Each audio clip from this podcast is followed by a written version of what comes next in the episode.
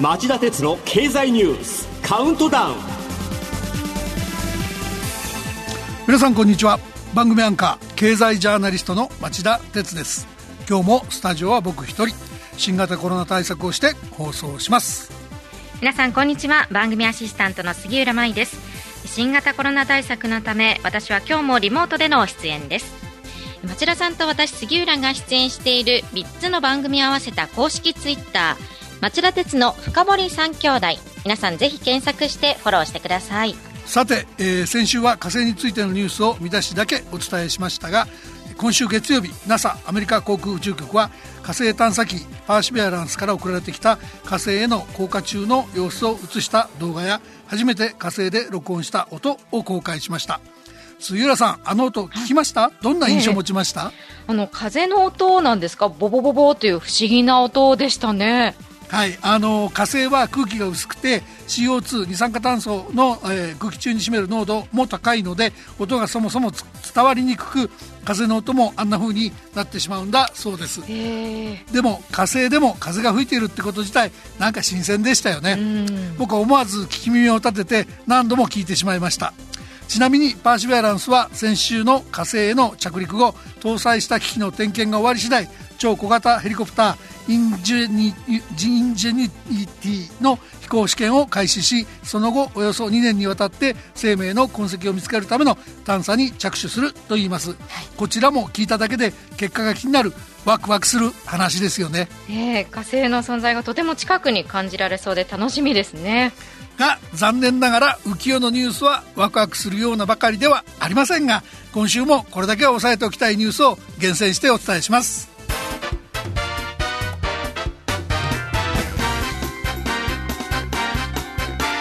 町田鉄の経済ニュースカウントダウン。はい、えー、では10位のニュースからいきましょう。株式市場、アメリカの長期金利の急上昇を嫌気して、ニューヨークダウが560ドル安、ナスダックも479ポイント安に。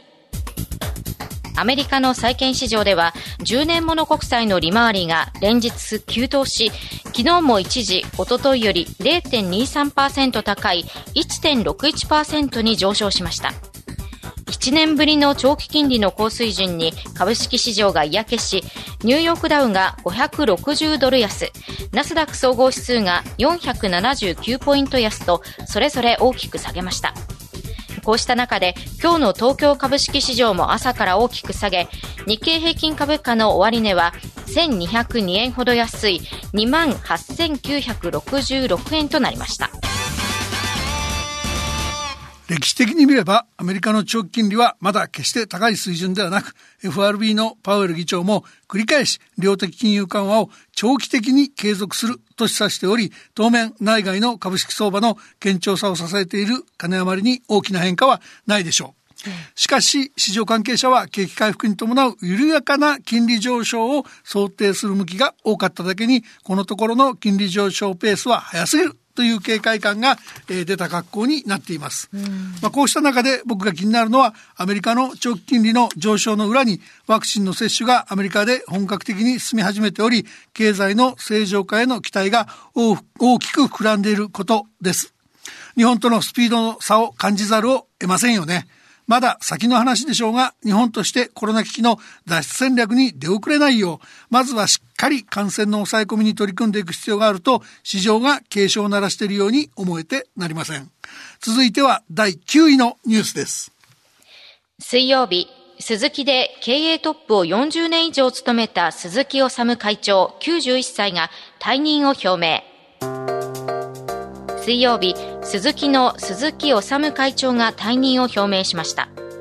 日本メーカーで最初に進出したインドで5割のシェアを持ち、小型車メーカーの世界大手として確固たる地位を確立した中高の祖と言える存在でした。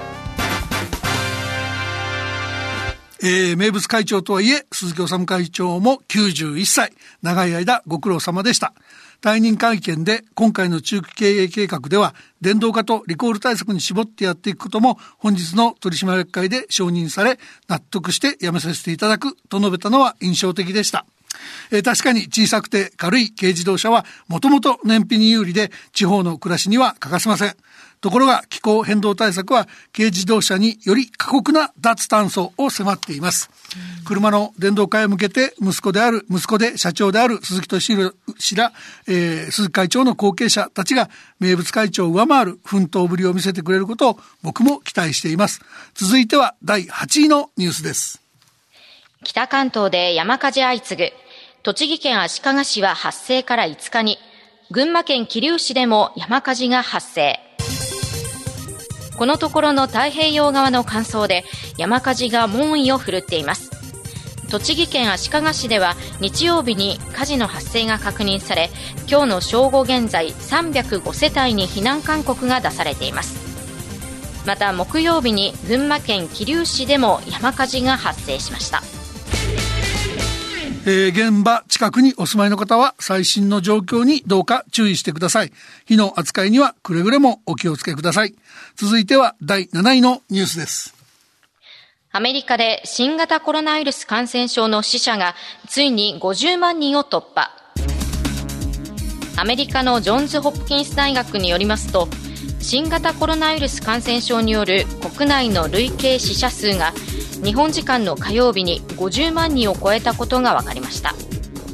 ただ最近は減少傾向にありニューヨーク市ではスポーツや音楽イベントなど大型スタジアムでの観客受け入れも再開されています。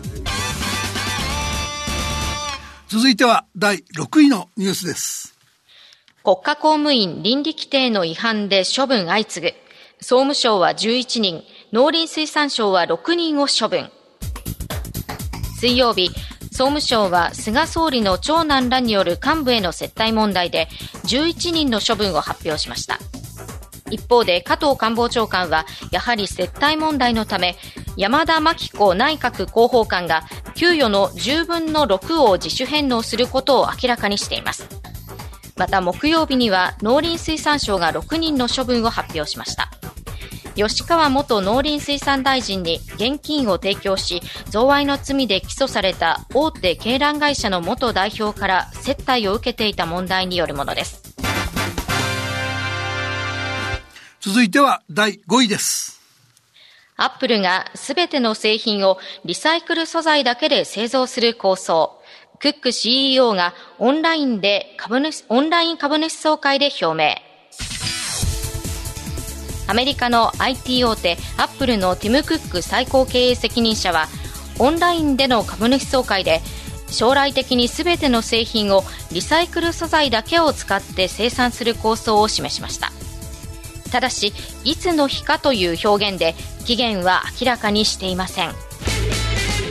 言ったもん勝ちっちゅう発想なんですかね。続いては第4位のニュースです。半導体やレアアースなど重要品目の中国依存の見直しへ、水曜日、バイデン大統領が安定確保を求める大統領令に署名。世界的に不足している半導体や希少な資源のレアアースなど4品目について、アメリカのバイデン大統領は水曜日、価値観を共有しない国に調達を依存すべきではないとして、中国依存を脱却することで安定的な確保を確立するという大統領令に署名しました。これに対し中国外務省の張立憲報道官は昨日の記者会見で警戒感をあらわにしてアメリカには市場経済の原則と自由貿易のルールを尊重するよう望むと強調しました。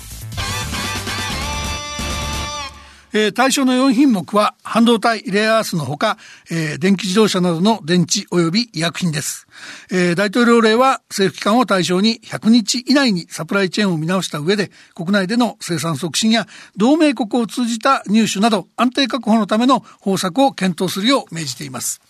また、公衆衛生や情報通信など6つの分野についても1年以内にサプライチェーンを見直すよう指示しました。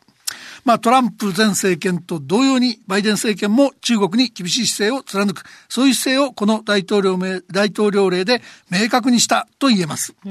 まあですが、天然資源のレアアースのように埋蔵量の多くを中国が握っているようなものもあり、実現は容易とは言えません。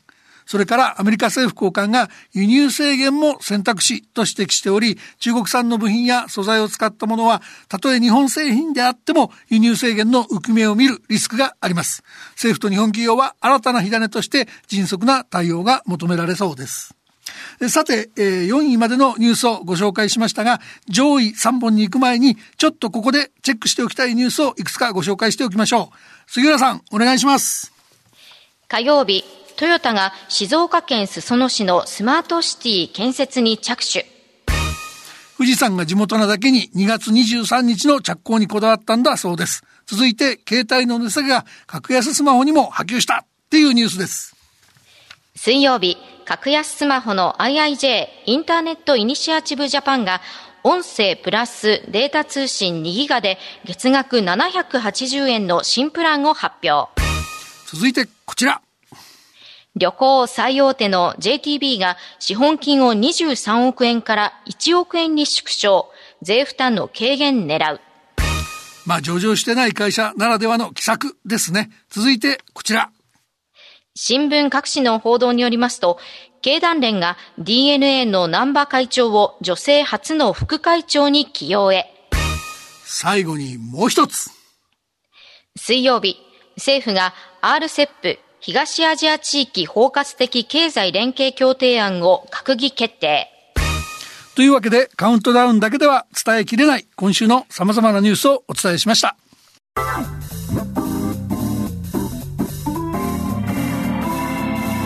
町田鉄の経済ニュースカウントダウンはいでは3位のニュースです火曜日イランが抜き打ち査察の受け入れ停止を強行。IAEA はウランの濃縮度が20%に到達と報告。イランは IAEA 国際原子力機関による抜き打ち査察などを可能にする追加議定書の履行を予告していた通り停止しました。その IAEA はイランが製造した一部のウランの濃縮度が20%に到達したとする報告書をまとめており、国際社会は一段と懸念を強めています。えー、イランは2015年、アメリカ、イギリス、ドイツ、フランス、中国、ロシアの6カ国との間で核開発の制限を受け入れる代わりに制裁を緩和する核合意を結びました。えー、ところがアメリカのトランプ前政権が2018年5月核合意から一方的に離脱し制裁を復活させてしまいました。このためイランは原油輸出や金融決済を制限され経済が苦境に陥っています。結果としてイラン国内では反欧米の保守強硬派が台頭し核合意からの逸脱行為を重ねてきました。緊迫した事態の解決にはアメリカの核合意への復帰と制裁の解除が欠かせません。イランの核合意の履行停止や査察受け入れ拒否もこれが狙いです。ただし、バイデン大統領はイランの要求を突っぱね、えー、さらにバイデン大統領の指示によりアメリカ軍は今日イランを後ろ盾と後ろ盾とするシリアの武装組織の施設を相次いで空爆しました。はい、まあ双方が突っ張っている限りイランの核開発のエスカレートも止まらず緊張が増すばかりです。イランでは6月に大統領選挙があり、穏健派のローハン大統領に代わって強硬派の大統領が選ばれる可能性が高まっているだけに、早期の双方の歩み寄りが必要になっていると言えます。続いては第2位のニュースです。新型コロナウイルスワクチンの接種、65歳以上の高齢者は4月12日から開始。政府は65歳以上の高齢者への新型コロナウイルスワクチンの接種を4月12日に始めると水曜日に発表しました。このワクチンはアメリカの製薬大手ファイザー製のものです。またイギリスのアストラゼネカのワクチンは来月中にデータが厚生労働省に追加提出される予定でファイザーに次国内で2番目の承認となる可能性があります。えー、ようやく新型コロナウイルスワクチンの来月以降の供給日程の一部が見えてきました。ですが、河野ワクチン担当大臣が記者会見で自ら指摘したように不確定要素が2つあります。ファイザーの供給数量と EU ヨーロッパ連合の日本向けの輸出承認です。かねて指摘してきたように日の丸ワクチンがないことの弱さとワクチンナショナリズムのリスクがつきまとっているわけです。いずれも歴史的なワクチン政策の失敗が根本にあり、菅政権の責任ばかりとは言えないし、菅政権なりにそれが一生懸命やってはいるんでしょう。しかし、いつ別の感染症が流行してもおかしくありません。政府や製薬メーカーには抜本的な体制見直しを急いでもらいたいと思います。そして本日のカウントダウン第1位です。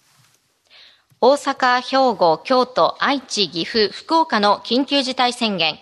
1週間の前倒し解除を今夜政府が決定へ。